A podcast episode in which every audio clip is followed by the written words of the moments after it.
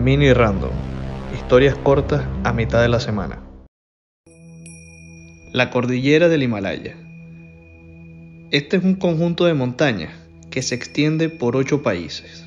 En ella viven más de 140 millones de personas y tiene las 100 cumbres más elevadas del mundo, incluyendo el mítico y famoso Monte Everest, que ostenta el récord como la cumbre más alta de este planeta, con 8.848 metros sobre el nivel del mar, el cual ha reclamado la vida de al menos 825 personas que han tratado de escalarlo.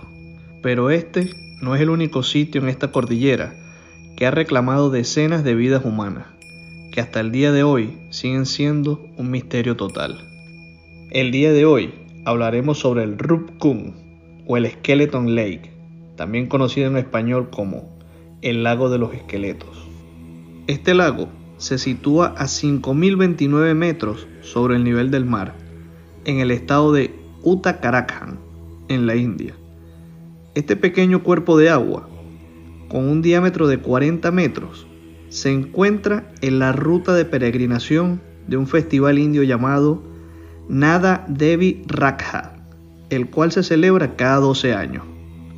Fue en 1942, en plena guerra mundial, cuando un guardabosque indio, durante un deshielo, vio varios huesos humanos. Este estimó que habían entre 500 a 600 cuerpos allí. El descubrimiento causó gran revuelo y muchos fueron los comentarios, desde que eran soldados japoneses atrapados en una tormenta como un ejército indio regresando a casa.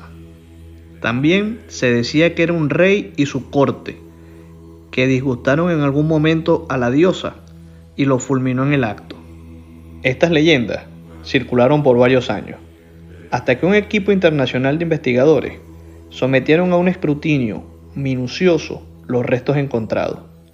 Un punto a favor fue la excelente preservación de ADN, esto gracias a las temperaturas extremas que existen en la montaña. Los investigadores analizaron 38 personas recuperadas del lago y determinaron que la mayoría murió hace mil años aproximadamente, pero no de forma simultánea. Además, otros murieron un poco más reciente, en el siglo XIX.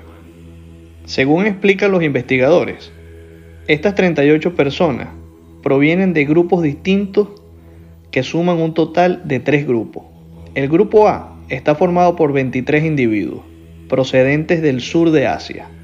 El grupo B, formado por 14 individuos con antepasados del Mediterráneo, específicamente Grecia y Creta. Y el grupo C es un solo individuo del sudeste asiático.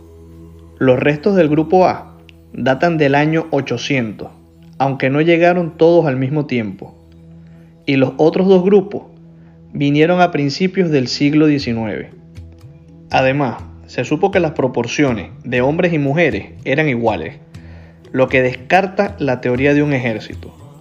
Todas estas personas estaban sanas y gozaban de buena salud, y no hay parentesco de tercer grado o más cercano, lo que descarta la teoría de que fueran miembros de una sola familia.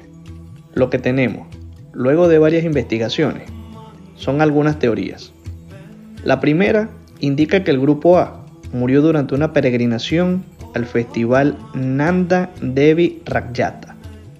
Para el grupo B, se cree que fueron unos exploradores griegos perdidos en el siglo XIX, pero de esto no se tiene ninguna información concreta. Y para el tercer grupo, aún no se tiene ninguna hipótesis. Sea como sea, el hecho es que un centenar de cuerpos están apilados en un lago, a más de 5.000 metros de altura, en un lugar de poco tránsito y con miles de años de separación. ¿Cómo llegaron? ¿Qué hacían? ¿Cómo murieron? Todo esto sigue siendo un misterio. Sin duda, nuestro planeta está lleno de enigmas que quizás nunca sean descifrados. Gracias por acompañarnos. Nos vemos en una próxima edición.